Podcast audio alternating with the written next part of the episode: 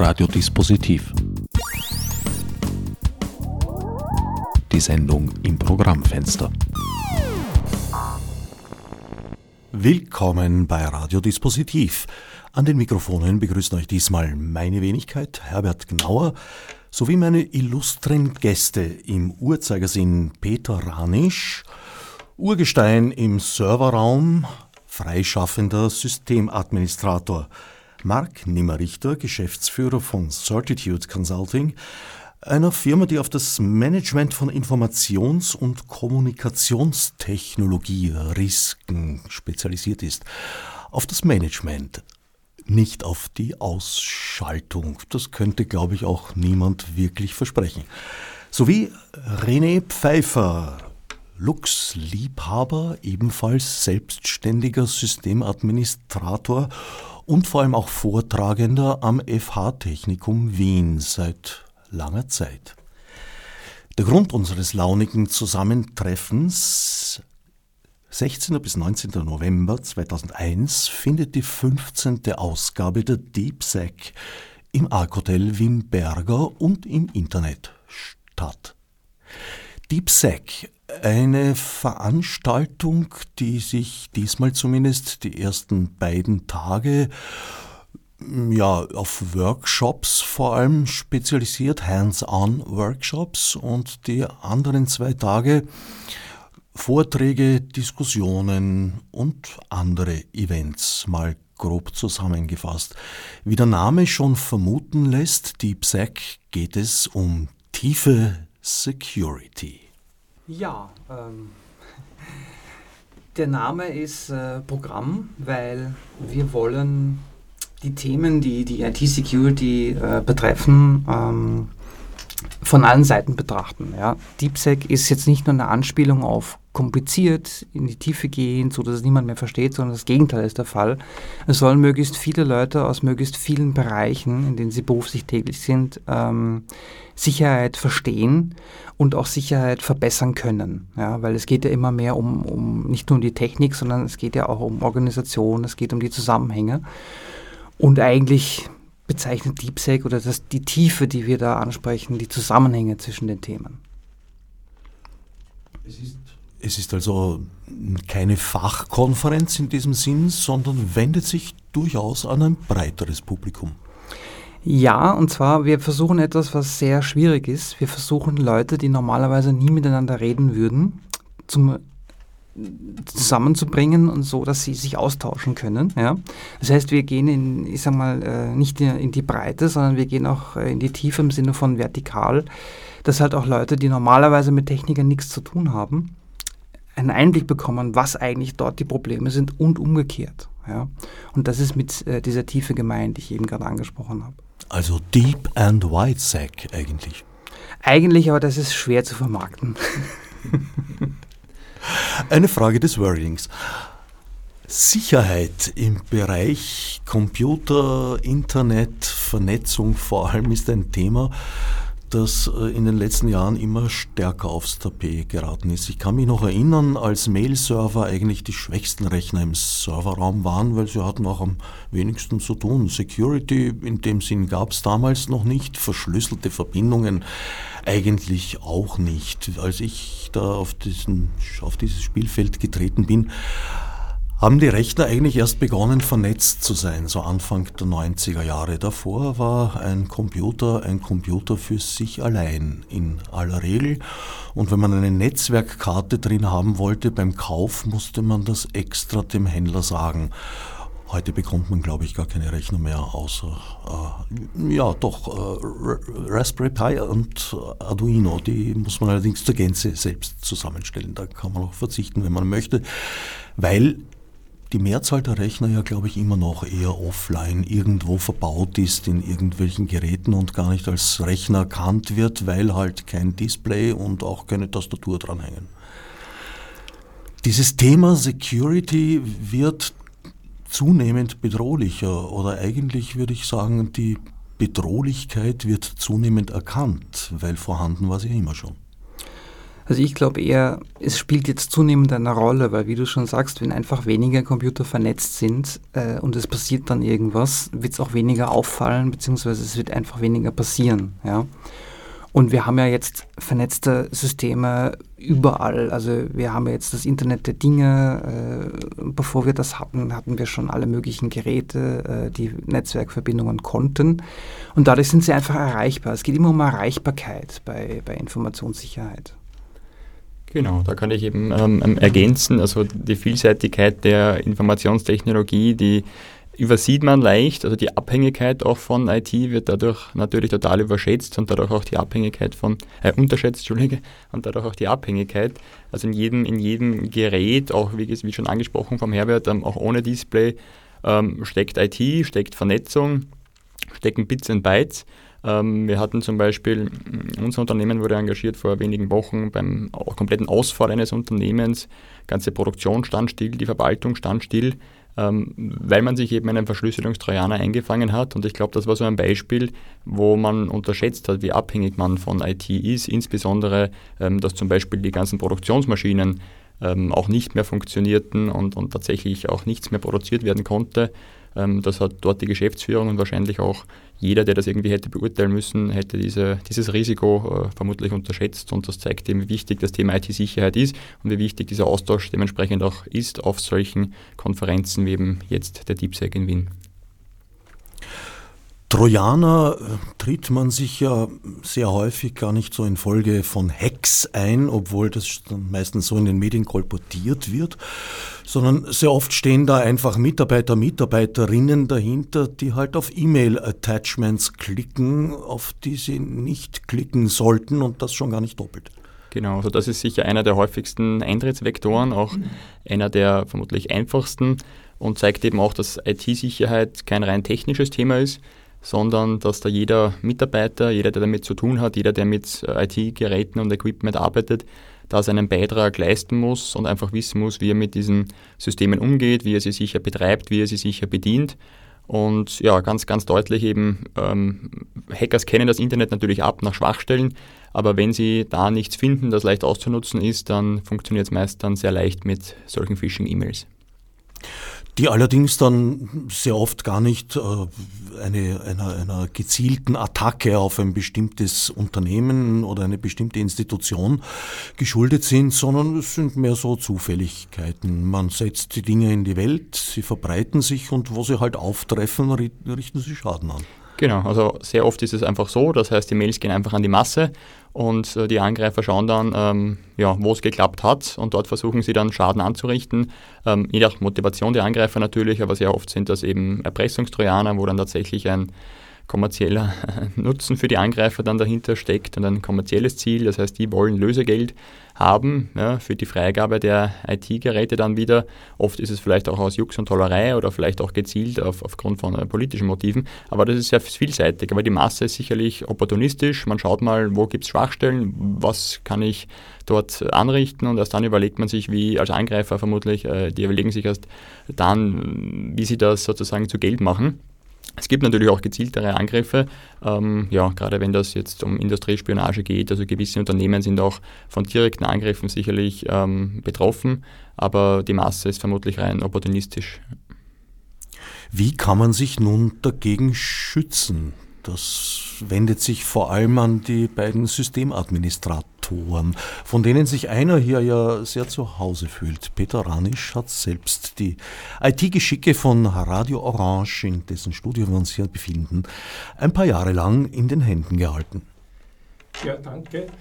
Äh, Herbert hat auch eine Zeit lang vorher sein Unwesen da getrieben, was die IT betrifft.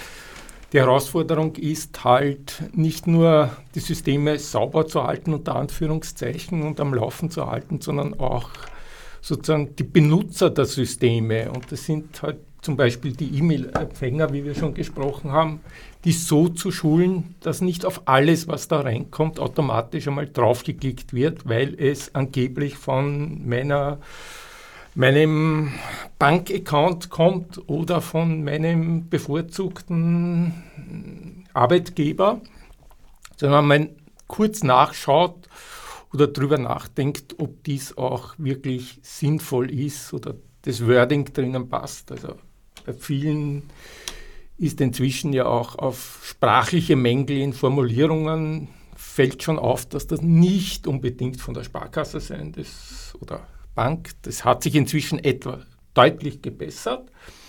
Trotzdem sollte man schauen, ob der Absender wirklich der Absender ist, von dem man etwas erwarten kann.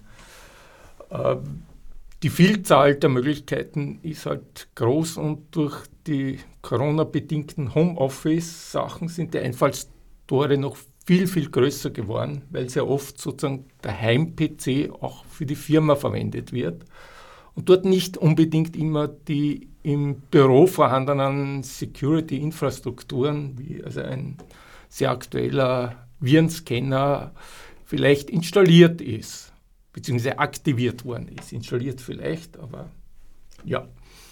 Wobei ich dazu schon sagen möchte, also es ist kaum etwas so leicht zu fälschen wie ein Absender. Aber sehr oft äh, kann man sich schon darin behelfen, weil meistens wird man ja dazu aufgefordert, auf irgendwelche Links zu klicken. Und bei brauchbaren E-Mail-Clients, wenn man die Maus über das Link hält, erscheint meistens links unten irgendwo äh, dann die wahre Adresse, der wahre, wahre URL. Und wenn der dann eben nicht Bank Austria com oder wie auch immer lautet, sondern quirzelquumpf.it oder ru oder so irgendwas in dieser Art, na, dann sollte man zumindest sehr vorsichtig sein. Weil ich glaube, das ist ja etwas, was jetzt durch äh, automatisches Scanning schwer herauszufiltern ist. Also Absenderkontrolle ja. Das, früher konnte ich noch äh, Menschen, die das nicht geglaubt haben, dass man E-Mail-Adressen so leicht fälschen kann. Früher ging das noch leichter. Ich habe das gern unter Beweis gestellt, dass ich ihnen dann ein Mail geschickt habe mit Absenderadresse barack at whitehouse.gov und ihnen Texas zum Beispiel geschenkt. Auch ganz gut, ähm, weil ich eben gesagt habe, äh, wenn jemand äh, ein Computersystem verwendet und nicht mit der Infrastruktur betraut ist, dann wird er oder sie äh, wahrscheinlich diese Dinge gar nicht so der, im Detail wissen.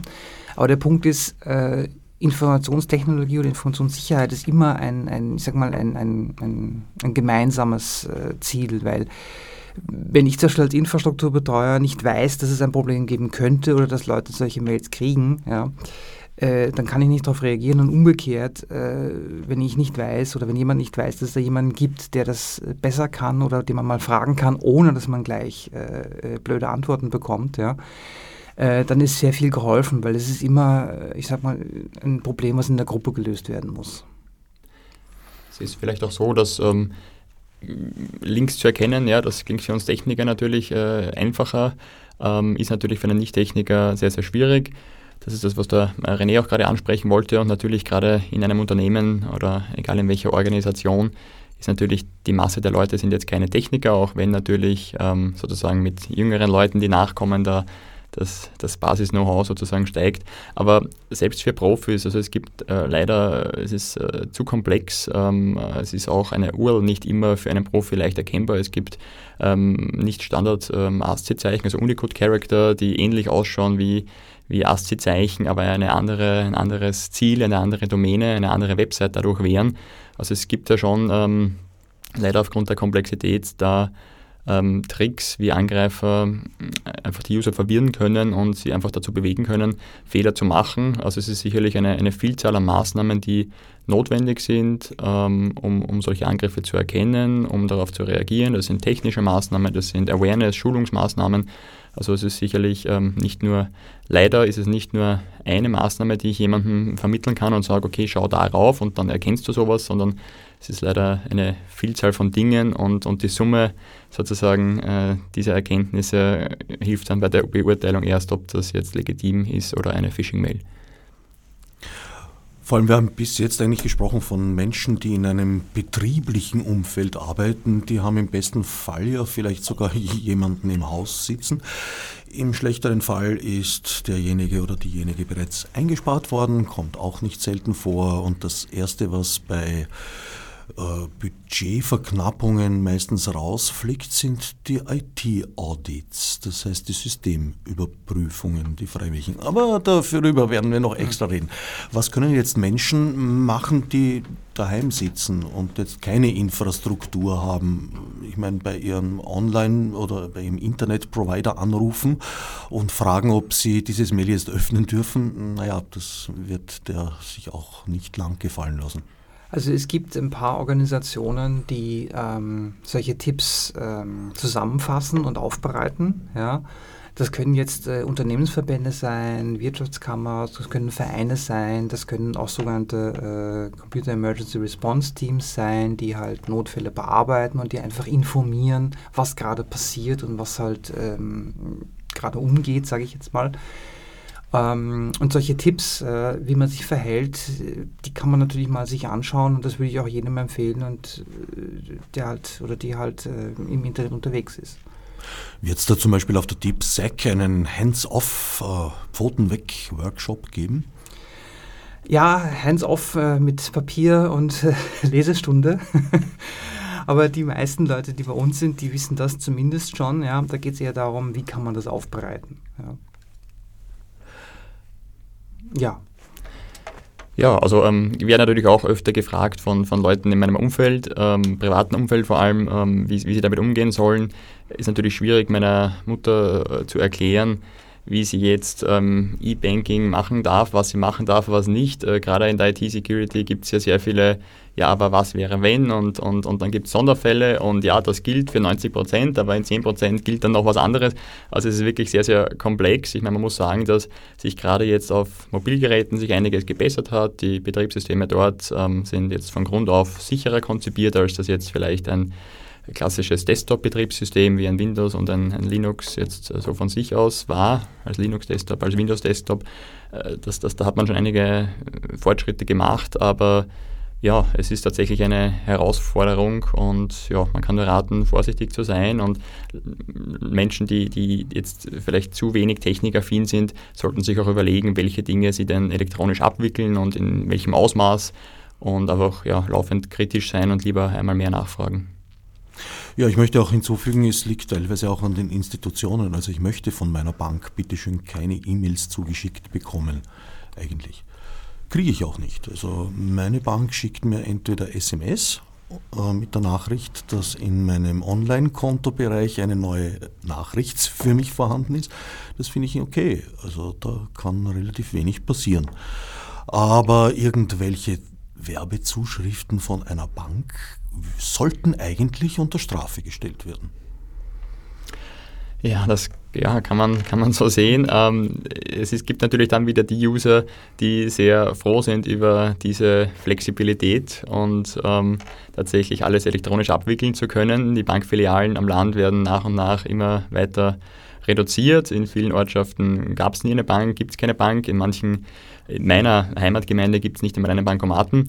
Ähm, dementsprechend sind wir da sehr froh darüber, dass wir natürlich ähm, da die Möglichkeit haben, jetzt mit E-Banking, mit Mobile Banking äh, Transaktionen jetzt auch ohne irgendwo in die Nachbarortschaft fahren zu müssen, durchführen zu können. Also ja, das ist halt das Schwierige. Ja. Es gibt die Leute, die damit umgehen können, für die das natürlich ein Riesenfortschritt ist und, und sehr praktisch, aber es gibt dann natürlich, damit kommen die, die Risiken ähm, ähm, für Leute, die weniger technikaffin sind, aber wie du richtig sagst, ähm, sollten die vielleicht dann ähm, eher auf die klassischen, für sie verständlichen Kommunikationswege setzen und vielleicht jetzt sich überlegen, was sie denn wirklich elektronisch machen wollen. Wobei ich dir da nur zur Hälfte zustimmen kann. Also Online-Banking ja, Mobile-Banking no, strictly no. Also ich weigere mich, eine App, die mir intransparent ist, auf meinem Handy zu installieren. Ja, ich kann sie deinstallieren, aber das ist dann genauso intransparent. Ich weiß nicht, welche Codeteile vielleicht noch draufbleiben. Abgesehen davon ist das Handy für mich ein Bauernopfer. Nichts geht so leicht verloren wie ein Handy. Und wenn da Schlüssel drauf sind, ist das keine gute Idee. Ich sehe es mit großem Missvergnügen, Unbehagen, eigentlich schon Übelkeit, mit welcher Aggressivität die Banken seit Jahren ihre Kunden in diese Richtung drängen, doch Mobile Banking zu installieren. Ja, klar ist jetzt ähm, dann eine ja, philosophische Diskussion, ob man das jetzt möchte, dass die Banken uns da Richtung Mobile drängen und die Filialnetze auf, auflassen. Ähm, wie gesagt, äh, gibt sicher da verschiedene Vorteile, Nachteile. Ich sehe grundsätzlich schon, dass auf mobilen Betriebssystemen ähm, natürlich das, das rechte System ein, ein besseres ist als auf, auf Desktops.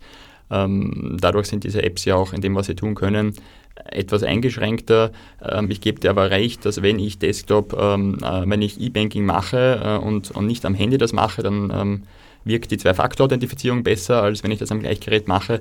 Ja, also könnte man sicher da noch vertiefen, diese Diskussion.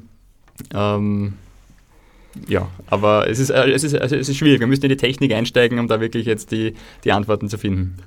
Wenn ich hier so etwas wie Bildregie hätte, hätte ich jetzt äh, das Wiegen des Kopfes von René ganz groß gebracht, weil ich glaube, er hat schon Lust, diese Diskussion ein bisschen also, zu vertiefen. Also äh, es ist immer lustig, ähm, ich unterrichte ja auch IT-Security, ja, und ich habe, muss, ich muss auch zugeben, ich habe einen diabolischen Spaß dabei, den Leu die Leute auf Ideen zu bringen, ja weil äh, IT-Security ist zu 90% Kreativität und 10% Technik und, und Prozesse, weil ähm, man muss sich erstmal überlegen, was alles schief gehen kann. Ja? Und äh, was wir jetzt hier gerade diskutiert haben, hat zwei oder mehrere Aspekte. Das rechte System ist besser auf einem normalen Smartphone, äh, aber der Zugang ist teilweise viel, ähm, ich mal, schlechter abgesichert, weil äh, ich merke mir das natürlich nicht, aber ich sehe natürlich ab und zu, wenn, wenn Leute vor mir ihren PIN eingeben oder ihre, ihre Geste eingeben, die ist so einfach, ja. Das heißt, wenn ich diese Hürde überwunden habe, habe ich meistens dann eine Reihe von Apps, die automatisch auf irgendwelche Zugangsdaten zurückgreifen. Das heißt, wenn die Tür mal offen ist, kann ich einfach alle Apps verwenden, die ich will. Ja? Kriege dann vielleicht sogar noch eine Bestätigungs-SMS oder einen Code und kann dann einfach weitermachen. Ja? Das heißt, das Verhalten bestimmt jetzt eigentlich, äh, wie sicher das ist. Und ich finde es eigentlich auch, also das Smartphone ist ein nettes Tool, aber ich gehe halt immer davon aus, dass ich es jederzeit verlieren kann oder dass es mir kaputt geht, ja, weil es braucht nur das Display kaputt gehen und dann habe ich nichts mehr davon. Und dann komme ich halt einfach in Probleme, wie du sagst, Herbert. Ja, dann wird es halt einfach wieder mühsam, das Ganze wieder herzustellen oder jemand anderer nutzt es vielleicht aus.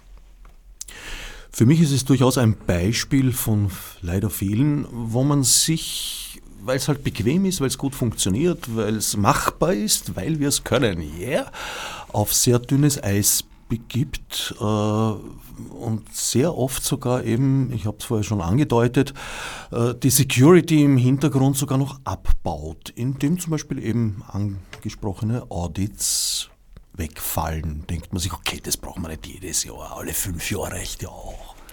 Genau, so ist es leider sehr oft. Also wenn wir zu Firmen kommen und ihnen empfehlen, proaktiv äh, schon Maßnahmen zu ergreifen und ihre Sicherheit einmal zu überprüfen und, und daraus aus dieser Sicherheitsüberprüfung dann äh, Tasks abzuleiten, das ist immer schwieriger zu verkaufen, weil natürlich der Return on Investment für ein Unternehmen nicht greifbar ist. Also es ist sehr schwer zu beziffern, wie viel Geld kosten denn diese Risiken unter Anführungszeichen, wie oft treten sie ein äh, das ist ähm, ja, etwas, das wir natürlich sagen können, das ist ein hohes Risiko und das führt zu hohen Kosten, aber es ist dann eben schwieriger greifbar für ja, viele unserer auch Kunden oder potenziellen Kunden oder, oder generell.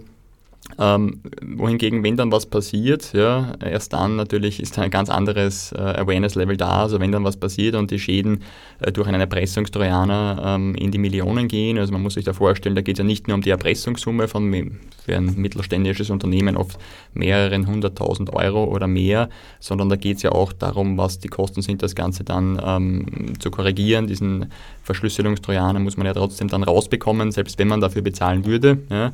Im besten Fall schafft man es auch ohne zu bezahlen. Ähm, den ganzen Wiederaufbau, die Absicherung, also diese Manpower, die ich dann kurzfristig brauche und, und äh, um wieder geschäftsfähig zu werden, die Kosten gehen da in die Millionen und die Betriebsausfälle äh, sind dann oft zwei bis drei Wochen oder länger. Und äh, spätestens da ist natürlich äh, bei jedem Geschäftsführer, auch wenn er technisch nicht Technik nicht versteht, die Awareness da, wie wichtig und wie ja, abhängig man von IT-Sicherheit ist. Äh, davor ist es oft schwieriger. Ja? Also davor, ähm, Herbert, wie du schon sagst, ähm, ist selbst ein Audit, das äh, verhältnismäßig wenig kostet, da oft äh, schwieriger, unter Anführungszeichen, äh, zu verkaufen, ähm, weil, ja, wozu brauchen wir es? Wir haben es die letzten zehn Jahre nicht, nicht gemacht und es ist auch nichts passiert. So, das ist da irgendwie so die, die Denkweise. Ja? Eigentlich sollte es ja so sein, dass jede Firma und äh, sowohl Techniker als auch Nicht-Techniker einfach verstehen sollten, dass es sehr, sehr vielseitig und komplex ist, wie wir jetzt auch gerade an der Diskussion gemerkt haben, sehr viele Aspekte zu beachten gibt und einfach ein Blick vom Außen, einmal zur Einschätzung, wo man dann vielleicht Schwachstellen oder Lücken hat, einfach für jeden sinnvoll ist, auch für die Leute, die von sich aus sagen, sie verstehen was von IT-Sicherheit. Also auch wir als Berater für IT-Sicherheit machen regelmäßig solche Audits äh, auf uns selber, entweder durch externe, aber auch intern. Beides, weil wir wissen, auch wir sind nicht perfekt, Fehler passieren. Ja?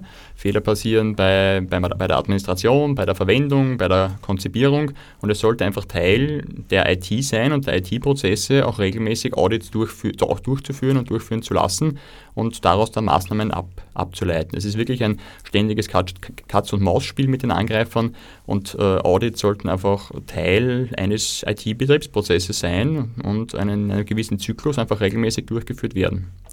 Vor meinem geistigen Auge tut sich jetzt gerade ein Turnier äh, der Penetration Tournament der IT-Security-Firmen auf.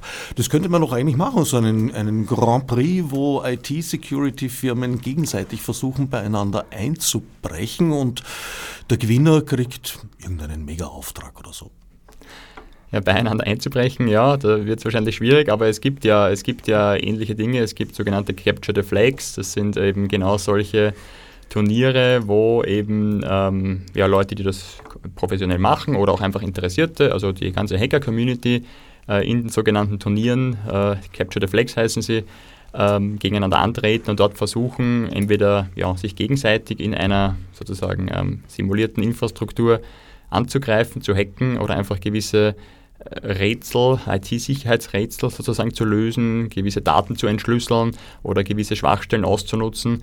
Und äh, bei solchen Capture the Flags genau, gibt es dann auch immer einen Gewinner oder meistens einen Gewinner oder irgendein ein Goodie oder ein Preisgeld, wie auch immer. Das gibt es natürlich in allen Größen und in allen Stufen der, wie soll ich sagen, professionellen Ausrichtung. Ja. Ich würde da eine Bundesliga vorschlagen. Äh, Präsident könnte der Ottmar Lendl sein. ja, der wird sich, glaube ich, freuen. Aber der hat, glaube ich, viel zu tun. Aber damit man sich das vielleicht auch vorstellen kann, wie schaut sowas aus, ähm, wenn man sowas organisiert oder wie, wie, wie, wie, wie finde ich heraus, ob irgendetwas unsicher ist? Äh, typischerweise bei Tests äh, versucht man entweder Dateien zu finden, die versteckt sind oder Dateien irgendwo zu deponieren oder der Klassiker ist zum Beispiel, man sagt einer Firma, wir bringen euch in zwei Wochen ein Foto von eurem Serverraum, ohne dass ihr es merkt. Ja. Und äh, dann glaubt es halt jeder, ja. Also sowas ist auch tatsächlich schon passiert bei Tests, ja. Und da kann man einfach dann kreativ sein. Das ist das, was ich eben sage. Man muss einfach überlegen, wie komme ich da rein, ohne dass es jemand merkt.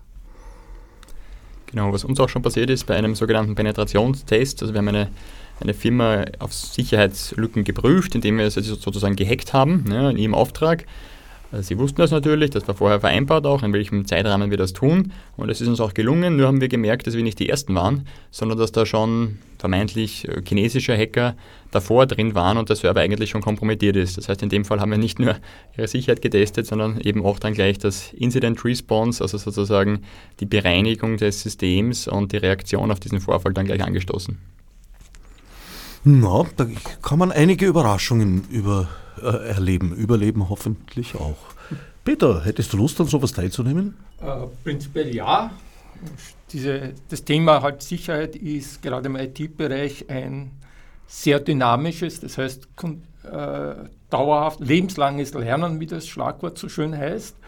Das heißt, jedes halbe Jahr gibt es da neue Erkenntnisse, neue Herausforderungen. Und eines der großen Probleme als Systembetreuer ist halt, Solange das System funktioniert, meint das Management, man ist eh unnötig, weil eh alles funktioniert. Erst nach einem Zwischenfall fällt auf, was alles in, in die Kompetenz eines Systembetreuers oder IT-Umfeld, was das alles für Aufgaben hat. Und das hat auch mit der Einsparung zu tun. Das System läuft, wozu brauche ich den jetzt? Der sitzt eh nur seine sechs, acht, zehn Stunden pro Tag da im Büro äh, scheint sich zu fadisieren. In Wirklichkeit intensiv proaktiv gegen solche Einfallstore vorzugehen. Man ist natürlich als Systembetreuer teilweise selber Hacker, weil man natürlich schauen muss, ob seine, die eigenen Security-Maßnahmen funktionieren. Wichtig ist aber, wie schon vorher angesprochen, ein externes Audit zu haben, weil die Betriebsblindheit kehrt halt sehr schnell ein. Weil nach einem Jahr weiß man halt, ja, so funktioniert, so ist bequem, nur die unbequemen Fragen stelle ich oder stellt die eigene Organisation selten. Da ist dann jemand externer, der drauf schaut und sagt, du, hast du daran gedacht? Funktioniert das? Oder ähm, ja, was ist offen? Wie sind deine Mitarbeiterinnen geschult?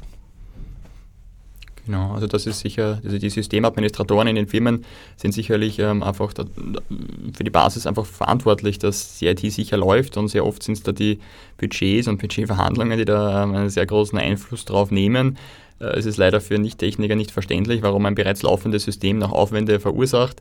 Aber tatsächlich äh, ist es ja nicht so, dass ein System einfach läuft. Ja, es tut es schon, aber es tut es nicht sicher, weil eben es muss gewartet werden, es muss abgedatet werden, es müssen neue vielleicht Sicherheitskontrollen hinzugefügt werden, weil sich ja auch die Bedrohungslage laufend ändert. Und ähm, ja, dementsprechend ja, unterstützen wir eigentlich. Ähm, also es gibt vielleicht Systemadministratoren, die das vielleicht ähm, wie soll ich sagen, ähm, als, als Kritik empfinden würden, wenn man sie auditet oder wenn man sie Penetration testet sozusagen. Aber ähm, jeder, der ein guter Admin ist, der versteht auch, dass es eben das auch, auch braucht und diesen externen Blick braucht. Und ähm, ja, dementsprechend sollte es wirklich Teil des Prozesses sein, das regel regelmäßig zu machen. Und wie gesagt, wir machen das selbst für uns auch, obwohl wir selbst wissen, dass wir, das ist ja genau unsere Kernkompetenz, IT-Sicherheit, Informationssicherheit. Wir bieten auch diese Sicherheitsüberprüfungen an. Nichtsdestotrotz ähm, lassen wir uns prüfen, intern wie extern, und ähm, lassen uns zum Beispiel auch zertifizieren. Gibt es entsprechende Informationssicherheitszertifizierungen auch, ähm, die wir dann auch selbst äh, für uns äh, durchführen. Und ja, weil wir das einfach äh, als Teil des Prozesses sehen. Es gibt ja da auch so ein, ähm, ich, ich kenne den Namen, ist mir jetzt entfallen, aber es gibt ja dieses Prinzip, das besagt, okay, es gibt Leute, die, die verstehen von dem Thema nichts, sind nicht Techniker, die akzeptieren das, dass sie davon nichts verstehen. Es gibt Leute, die verstehen ein bisschen davon. Und das sind die Leute, die ihr Wissen in dem Bereich oft überschätzen. Ja? Und dann gibt es die Leute, die ähm, das professionell machen, da sehr, sehr viel Ahnung davon haben und die eigentlich ihr Wissen davon wieder geringer einschätzen als, als, als, als andere, weil sie einfach wissen, wie komplex es ist und da wirklich an alle Eventualitäten und an alle Ifs und an Wenns und ähm, Abers sozusagen immer gleich äh, mitdenken. DeepSec, 16. bis 19. November 2021 in der 15. Ausgabe vor Ort im Arc-Hotel Wimberger, äh, so Corona-Verordnungen es gestatten, auf jeden Fall aber auch online mitzuerleben. Die Themen, die wir hier jetzt so exemplarisch ein bisschen herausgreifen, werden dort natürlich in ganz verschiedener Art und Weise behandelt, in Form von Workshops, in Form von Referaten, Diskussionen etc. und ist durchaus eine Veranstaltung, die sich nicht nur an Eingeweihte, sondern auch an Normalmenschen, äh, die sich mit diesen Themen zu Recht auseinandersetzen wollen, wendet. Eins noch viel, viel, also nein, ich probiere eine andere Konstruktion, noch viel, viel stärker stellen sich all diese genannten Probleme dar, wenn es um sogenannte kritische Infrastruktur geht. Wie ist denn da das Bewusstsein, also zum Beispiel bei der Elektrizitätsversorgung, Wasserversorgung hat Wien das Glück, dass unsere Vorväter äh, da auf die Schwerkraft gebaut haben und tatsächlich zwei Wasserversorgungsleitungen aus der Steiermark hingestellt haben, die ohne Pumpen auskommen, weil sie das natürliche Gefälle ausnützen. Eine Ingenieurleistung im 19. Jahrhundert, die wirklich beachtlich und bemerkenswert heute noch ist. Aber äh, es geht ja hin bis zu Supermarktkassen, weil der Supermarkt tut sich schwer zu verkaufen, wenn die Kasse nicht mehr, funktioniert. All das äh, basiert heute äh, auf einer stehenden Online-Verbindung sehr oft. Genau, also auch im Bereich der kritischen Infrastrukturen ähm, sind wir tätig. Da hat es insofern, gibt es den Vorteil, dass der Regulator da mittlerweile mehr Druck macht. Ja? Das heißt, da gibt es gesetzliche Auflagen, die Firmen, die Teil der kritischen Infrastruktur sind, erfüllen müssen. Und man sieht schon, ähm, auch mit einer etwas Verzögerung, aber doch, dass dieser, dass dieser regulatorische Druck schon noch einen Effekt hat, ähm, weil diese Firmen ganz einfach verpflichtet werden und vor allem, weil der Mitbewerb auch sozusagen gleichmäßig damit verpflichtet wird, da zu investieren und, und gewisse Maßnahmen äh, zu treffen. Ja, also man auch, ja, Banken äh, sind ja schon äh, seit vielen Jahren da sehr stark ähm, auch regulatorisch unter Druck. Die müssen sich auch laufend vor Audits beweisen, von der FMA zum Beispiel. Und mittlerweile sind diese Audits nicht nur rein Finanzaudits, sondern die sind auch wirklich, gehen bis in die Technik und bis in die IT-Sicherheit. Und ja, mit eben dem NIS-Gesetz ist auch für also kritische Infrastrukturen da mittlerweile ein gewisser, ja, einfach ein gewisser Druck da. Und ja, die Verantwortlichkeiten auch für Geschäftsführer und so weiter ähm, sind natürlich jetzt auch, auch höher aufgrund dieser gesetzlichen Verpflichtungen. Also man merkt dann schon auch, dass das einen Effekt hat, jetzt vielleicht nicht den, den man sich wünscht, aber ja, es tut sich dann schon etwas. Nis, darüber könntest du uns vielleicht ein bisschen was detaillierter erzählen oder könntet ihr? Da geht es eben um äh, kritische Infrastruktur. Ist nicht sehr weitgehend bekannt und mich würde vor allem interessieren, wie bewährt sich es in der Praxis? Es ist ja noch nicht so lange in Gültigkeit. Genau, das ist eben das Netz- und Informationssysteme Sicherheitsgesetz. Und das äh, eben, es geht auf eine EU-Verordnung zurück und verpflichtet äh, Unternehmen der kritischen Infrastrukturen, also alle Organisationen, die Teile, die als kritische Infrastruktur bewertet werden, ähm, dazu äh, gewisse technische auch und auch nicht technische Kontrollen und Sicherheitskontrollen zu etablieren. Ähm, es legt ihnen auch gewisse Meldepflichten ähm, auf. Ja. Das heißt, wenn sie gehackt werden, dürfen sie es zum Beispiel nicht mehr sozusagen irgendwie verstecken und für sich behalten, sondern sie müssen das melden. Ähm, Datenschutzgesetz zum Beispiel hat auch ähnliche Meldepflichten. Also wenn irgendwo durch einen Hack ähm, persönliche, also personenbezogene Daten irgendwie offengelegt werden oder offengelegt werden könnten, dann habe ich auch hier Meldepflichten, muss das an die Datenschutzbehörde melden, muss das auch rechtfertigen, muss meine Maßnahmen, äh, wie ich sozusagen den Schaden begrenze, da mit angeben. Ähm, also ja, das sind eben Gesetze, ähm, die einfach es verhindern, dass Firmen das unter den Teppich auch kehren, diese Themen und auch diese, diese Meldepflichten sozusagen ähm, und auch dann eben die, das Interesse aller, nämlich eben im Datenschutzgesetz jedes Individuums, jeder natürlichen Person, aber auch eben NIS-Gesetz eben dann einfach das Funktionieren des Staates sozusagen. Das sind dann diese Interessen, die da versucht äh, werden äh, zu bewahren. Ja, ähm, genau. Funktioniert das in der Praxis? Wird das tatsächlich gelebt? Also vielleicht dazu ja. Ähm, es ist nur leichter, ich sage mal, bei Firmen, die wissen, dass sie kritische Infrastruktur sind. Ja ähm, weil die haben ohnehin äh, andere Tests auch, die nichts mit der IT zu tun haben. Ja? Das heißt, die sind es einfach gewohnt, dass sie solche Sachen einbauen. Ja? Die IT damit einzubauen, ist teilweise ein bisschen eine Herausforderung, dass man einfach mal einen Ablauf definiert. Ja? Ähm, aber ich sage mal, knapp unter der kritischen Infrastruktur ist das Bewusstsein einerseits nicht ganz so, weil zum Beispiel Firmen, die jetzt kritische Infrastruktur ähm, betreiben, die haben ja auch Lieferanten, die dann wiederum auch äh, Abhängigkeiten haben oder auch IT-Systeme. Ja. Und wenn man das Ganze sich jetzt mal aus der Sicht von einem Logistiker oder einer Logistikerin anschaut, äh, dann geben sich so Abhängigkeitsketten, die ich eigentlich alle für sich testen muss, beziehungsweise einmal durchgehen muss, sodass ich auch feststellen kann, kann überhaupt ein Ersatzteil besorgt werden, wenn ein Lieferant ausfällt und solche Dinge. Ja. Das heißt, es wird relativ komplex, das zu machen. Und ich sage mal, am leichtesten haben es wirklich die Firmen, die groß sind, weil die die Ressourcen haben. Schwierig wird es so an, an, der Peripherie, wo dann auch KMUs äh, vielleicht nicht die Ressourcen haben, das regelmäßig zu machen und die müsste man halt stützen. Es hat auch insofern Grenzen, als das Internet per se ja ein durchaus recht verletzliches Medium ist und es äh, mehr oder weniger triviale Angriffspunkte bietet, wie zum Beispiel ja, die, die Denial of Service Attack, die darauf beruht, einen Rechner, ein System mit Anfragen so lange zu bombardieren, bis es in die Knie geht. Das äh, wird meistens aus Botnetzen gemacht. Das heißt, infizierte Rechner auch von Privatpersonen und insofern ist die Frage von einzelnen Privatpersonen, ja, was geht es mir an, ähm, ja, geht am, am, am Thema vorbei, weil es kann durchaus sein, dass man Teil einer gezielten Aktion wird, die eine Bank, ein Krankenhaus, einen Energieversorger oder sonst wen für einige Zeit vom Netz schießt. Und ich glaube, es ist nach wie vor sehr, sehr schwer, sich gegen DOS-Attacken, wenn sie gut designt sind, zu erwehren. Genau, das kann ich nur bestätigen. Das ist sehr, sehr schwierig. Man kann sich da großer Netz- und Infrastrukturprovider bedienen, die sozusagen Kapazitäten zur Verfügung stellen, für die man dann in der Regel auch bezahlen muss, um solche Angriffe abzufedern, ähm, aber auch nicht äh, in allen Fällen verhindern können. Man kann natürlich Maßnahmen dafür treffen, um das zu erschweren, aber genau das ist ein, ein Beispiel für ein, für ein Risiko, das ich nicht vollständig beseitigen kann ähm, für etwas, das am Internet hängt. Das gibt es einfach per se. Ja. Ähm, auch der von dir angesprochene Punkt, dass äh, mein Gerät Teil eines Angriffs wird, ist, ist noch ein, ein, ein, sehr interessanter Aspekt. Also es ist ja so, dass Angreifer, und das macht auch die Nachvollziehbarkeit so schwierig, woher kommt der Angriff? Die machen das ja nicht von ihrem Internetanschluss von ihrer Wohnung. Ja.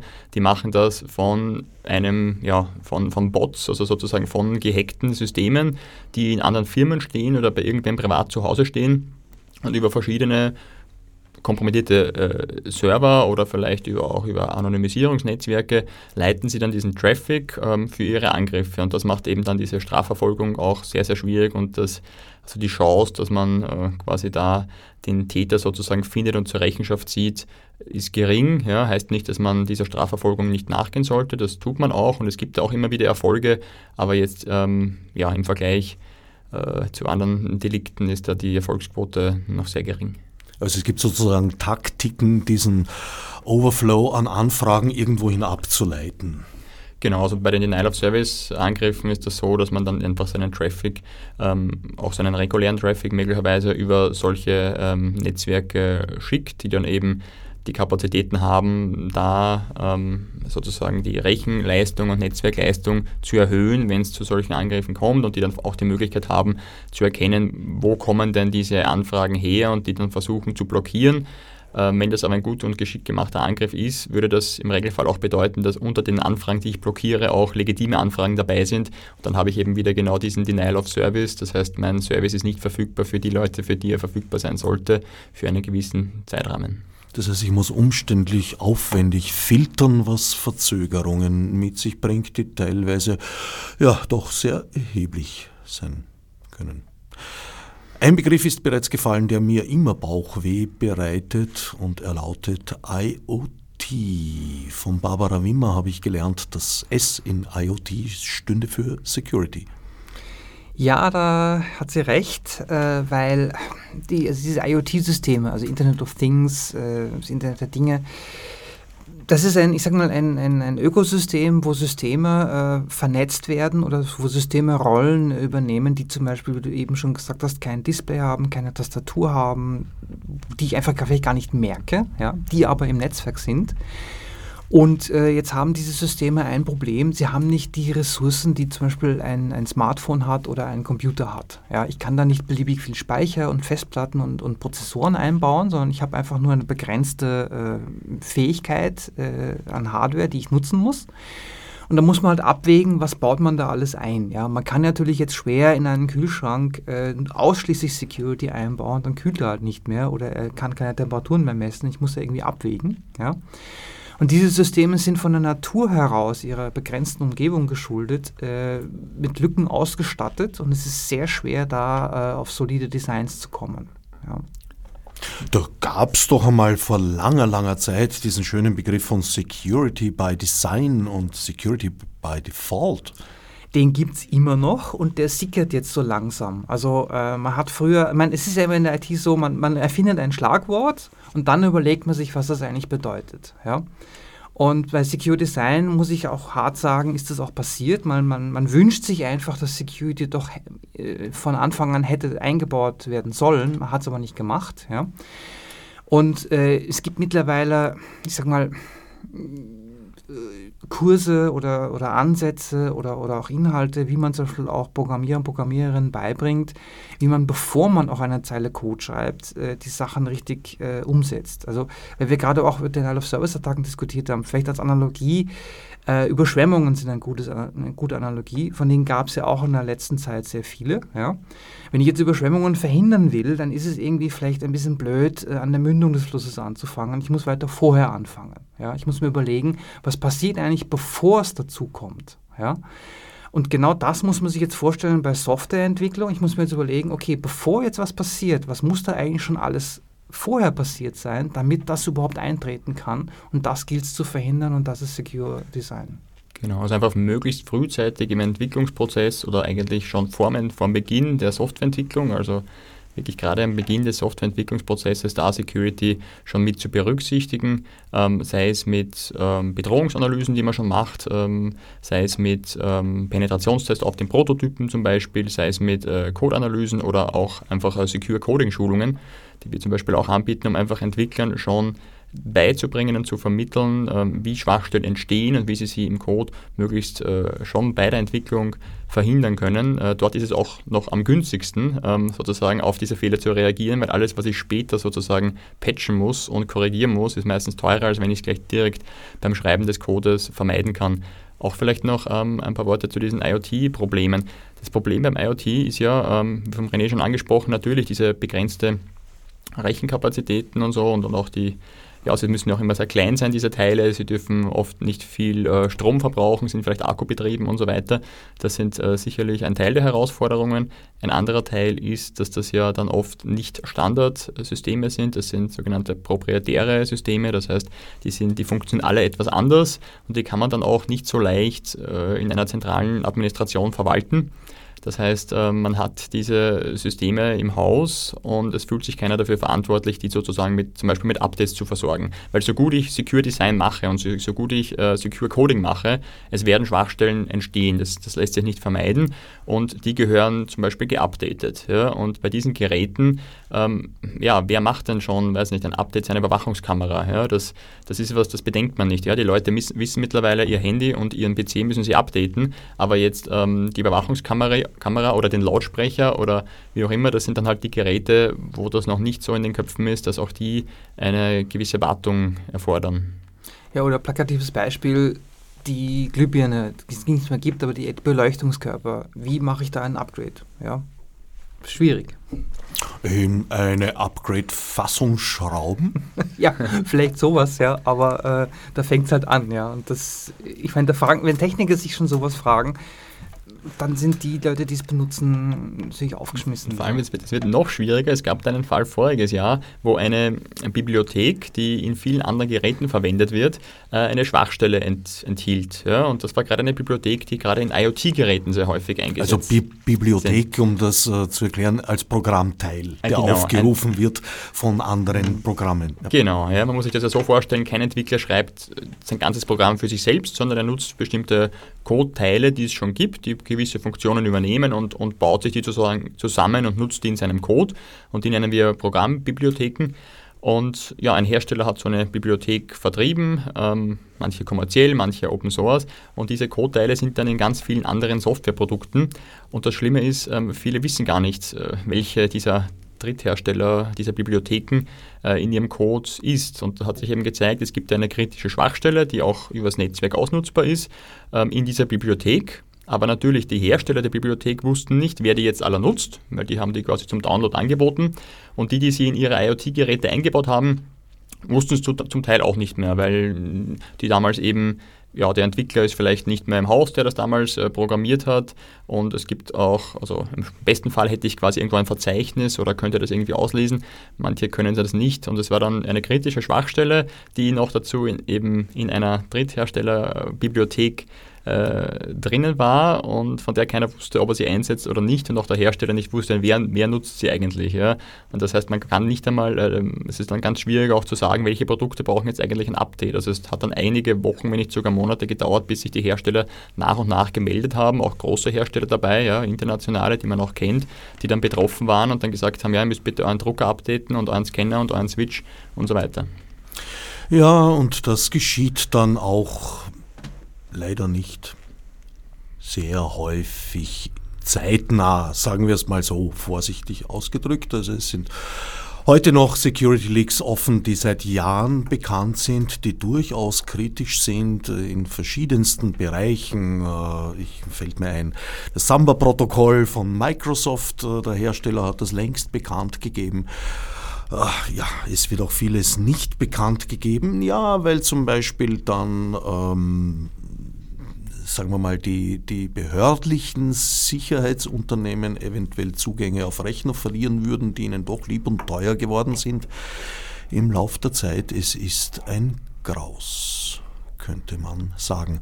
Ich glaube, der beste Schutz bei IoT besteht darin, sich mal am Anfang zu überlegen, braucht mein Kühlschrank eine Internetverbindung? Und die meisten Menschen werden genauso wie bei der Kaffeemaschine drauf kommen, na, eigentlich nicht. Das ist sicherlich so. Also meine Eltern haben einen, einen Ofen, der ähm, WLAN hat. Ich glaube nicht, dass sie das brauchen und nutzen, aber äh, das ist halt drinnen. Ja? Ähm, und, und ja klar, wenn man sich die Frage stellt, brauche ich das wirklich, dann könnte man vielleicht darauf verzichten und hätte quasi schon ein Risiko oder ein großes Risiko weniger, um das man sich kümmern muss. Äh, in anderen Fällen, ja, wenn man diese Teile nutzt, muss man sich dessen bewusst sein und äh, man kann Maßnahmen dagegen treffen. Ja, also gerade für Unternehmen ist das vielleicht leichter. Die segmentieren das Netzwerk, die packen diese Geräte möglicherweise in eigene, vom Internet abgekoppelte Netzbereiche. Das ist zum Beispiel eine Maßnahme, die man treffen kann. Aber ja, für Privatanwender ist das natürlich schwierig. Die verstehen in der Regel nicht viel von Technik und denen zu sagen, du musst jetzt da ähm, Switches besorgen, die WLAN-fähig sind und Netze segmentieren können. Also ich glaube, allein bei den Begrifflichkeiten steigen die meisten Leute dann schon aus. Ich meine, was da vielleicht noch dazu kommt, äh, wenn ich jetzt aktiv aktiv irgendwas konfigurieren muss, damit es vernetzt ist, ja, dann habe ich ja die Wahl, ich mache es nicht und dann ist es erledigt. Ja. Bei Geräten, die zum Beispiel einen Mobilfunkteil haben, ja, die mit Mobilfunknetzen kommunizieren, da ist es vielleicht aber nicht offensichtlich, dass das Ding wahrscheinlich äh, im Netz ist, ja, weil es einfach ein, ein, ein, ein GS, also GSM nicht, aber ein Mobilfunkmodul hat. Ja. Und das ist natürlich bei größeren Systemen äh, oft eine, eine Geschichte, zum Beispiel mittlerweile auch bei Autos, ja, die zum Beispiel auch, äh, die telefonieren zwar nicht, aber die haben Datenverbindungen und der Hersteller äh, hat zumindest Zugriff bzw. kriegt die Telemetrie Industrie mit. Ja. Nachzulesen bei Barbara Wimmer, Crash. Oder nachzulesen im Handbuch des Autos, was man gerade fährt. Also Security by Design und by Default hat sich nach wie vor leider noch immer nicht durchgesetzt. Die, by Default würde heißen, dass die äh, Geräte in der Standardeinstellung, in der sie ausgeliefert werden, bereits naja, sagen wir mal, gewissen Sicherheitskriterien zumindest genügt, das Passwort nicht leer ist, auch nicht Admin lautet oder 1, 2, 3, 4. Also ein guter, guter Indiz dafür, dass der Hersteller sich Gedanken gemacht hat, ist, wenn das Produkt kommt, ich schließe es an und es funktioniert nicht. Ja, es klingt jetzt blöd, ja, aber dann hat sich der Hersteller was dabei gedacht, weil ich muss erst aktiv irgendwas tun, ja, damit das Ding sicher funktioniert. Und it's no bug, it's a feature. Genau. Ja. Wie siehst denn du das, Peter? Äh, das Problem ist mit diesen vielen kleinen Dingen, die ich heute ins Internet stelle, ist vor allem im privaten Bereich auch das. Ich möchte ja meine Überwachungskamera auch von der Ferne, wenn ich auf Urlaub bin, äh, anschauen, durchsehen werden, gerade heute bei mir ins, ins Haus reinkommt oder in die Wohnung ein hereingegangen ist und das nicht die Schwiegermutter ist, der ich gern den Schlüssel gegeben hat, dass sie meine Blumen gießt, sondern halt der, der sich irgendwie Zutritt verfasst hat.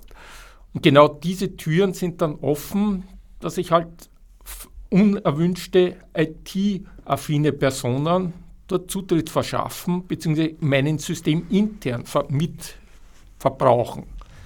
Also es ist immer eine Abwägung, wie viel Komfort will ich bei diesen neuen Spielzeugen unter Anführungszeichen haben? Will ich die Heizung von zu Hause, wenn ich ums das Büro verlasse, sagen, so und jetzt bitte startet mein Tageswarmprogramm und nicht nur die Nachtheizung. Klingt klasse, aber leider ist das eventuell auch ein Einfallstor für andere und wie wir schon zuerst gesehen haben, nicht immer ist schnell genug die Software-Update da oder es finden sich halt Leute, die unter den 3%, die das nicht gemacht haben, den Zugang haben und mir die Heizung abdrehen oder das Wasser oder was auch immer oder die Tür ganz einfach aufschließen, weil die heute auch schon elektronisch den Zugangscode hat. Wie sieht es da aus mit äh, verordneter Hardware im Haushalt? Also speziell denke ich da zum Beispiel an Smart Meters. Wäre es denn theoretisch denkbar, indem man Smart Meter angreift, äh, so blockweise Wien zum Beispiel stromlos zu machen, die Haushalte? Ja, denkbar ist das auf alle Fälle. Ja, also ähm, dass jedes, jedes IT-System, das am Netzwerk angeschlossen ist, äh, hat irgendwo ist ein Risiko, hat, hat ziemlich sicher Fehler, die man ausnutzen könnte. Ja, es muss sich zeigen, ähm, auch je nachdem, es ist natürlich auch ein Unterschied, wie ist das Ding angebunden. Es gibt Smart Meter, die sind über GSM äh, oder über das Mobilfunknetz angebunden. Es gibt Smart Meter, die quasi über die Stromleitung Netzwerk machen, einfach gesagt. Ähm, ja, aber diese, diese Risiken gibt es natürlich und das ist eh, glaube ich, das schlimmste Szenario, was man jetzt so vielleicht im Hinterkopf hat, dass solche Angriffe mal wirklich zu flächendeckenderen Ausfällen von der Stromversorgung zum Beispiel führen oder, wie wir es in den USA ja heuer schon erlebt haben, ähm, zum Ausfall von gewissen ähm, Pipelines und die dann eben die Tankstellen also quasi treibstofflos äh, werden haben lassen, weil sie nicht mehr funktioniert haben und das natürlich eine gewisse Panik in der Bevölkerung auslöst und natürlich äh, allerhand Schwierigkeiten nach sich zieht, bis hin Menschenleben, bis hin zu Menschenleben kosten kann, wenn die Einsatzkräfte der Rettung zum Beispiel nicht mehr fahren können, weil es keinen Treibstoff mehr im Bundesstaat gibt. Ja. Das sind sicherlich die schlimmsten Szenarien, aber die sind ähm, nicht unrealistisch, die sind denkbar. Also wenn unsere kritische Infrastrukturprovider ähm, nicht sorgsam genug umgehen oder wenn ihnen einfach blöde Fehler passieren, ja, kann ja auch sein, dann kann es dazu schon kommen. Ja, also vielleicht dazu, ähm, das sind verschiedene Ebenen, ähm, die man ein bisschen einordnen muss. Ähm, eine Pipeline sollte keine IP-Adresse haben, die ich erreichen kann. Ja, genauso ein Kraftwerk oder sowas. Ja. Ist es alles schon passiert, dass versehentlich oder durch, durch Fahrlässigkeit äh, dann Systeme exponiert werden? Ja. Und bei Smart Metern haben wir eher so dieses Lieferkettenproblem, ja, weil äh, wenn ich jetzt mal keinen Strom habe, ist das jetzt für den Rest von Wien vielleicht nicht so schlimm. Ja. Aber wenn man halt die Anzahl erhöht und das Stromnetz dadurch instabil macht, dann kriegt auch der Energieversorger ein bisschen Probleme. Ja.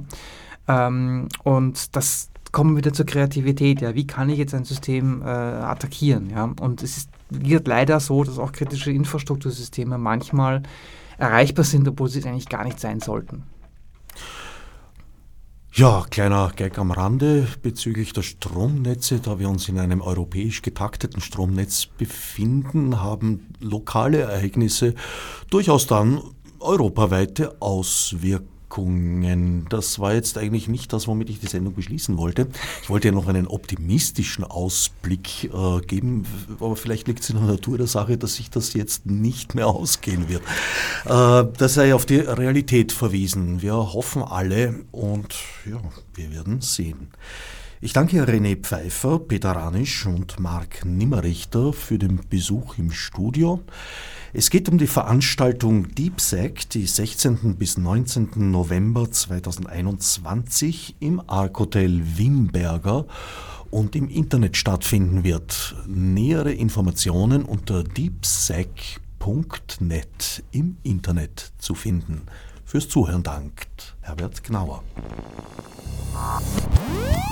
Als Nef Marburg mit fiz o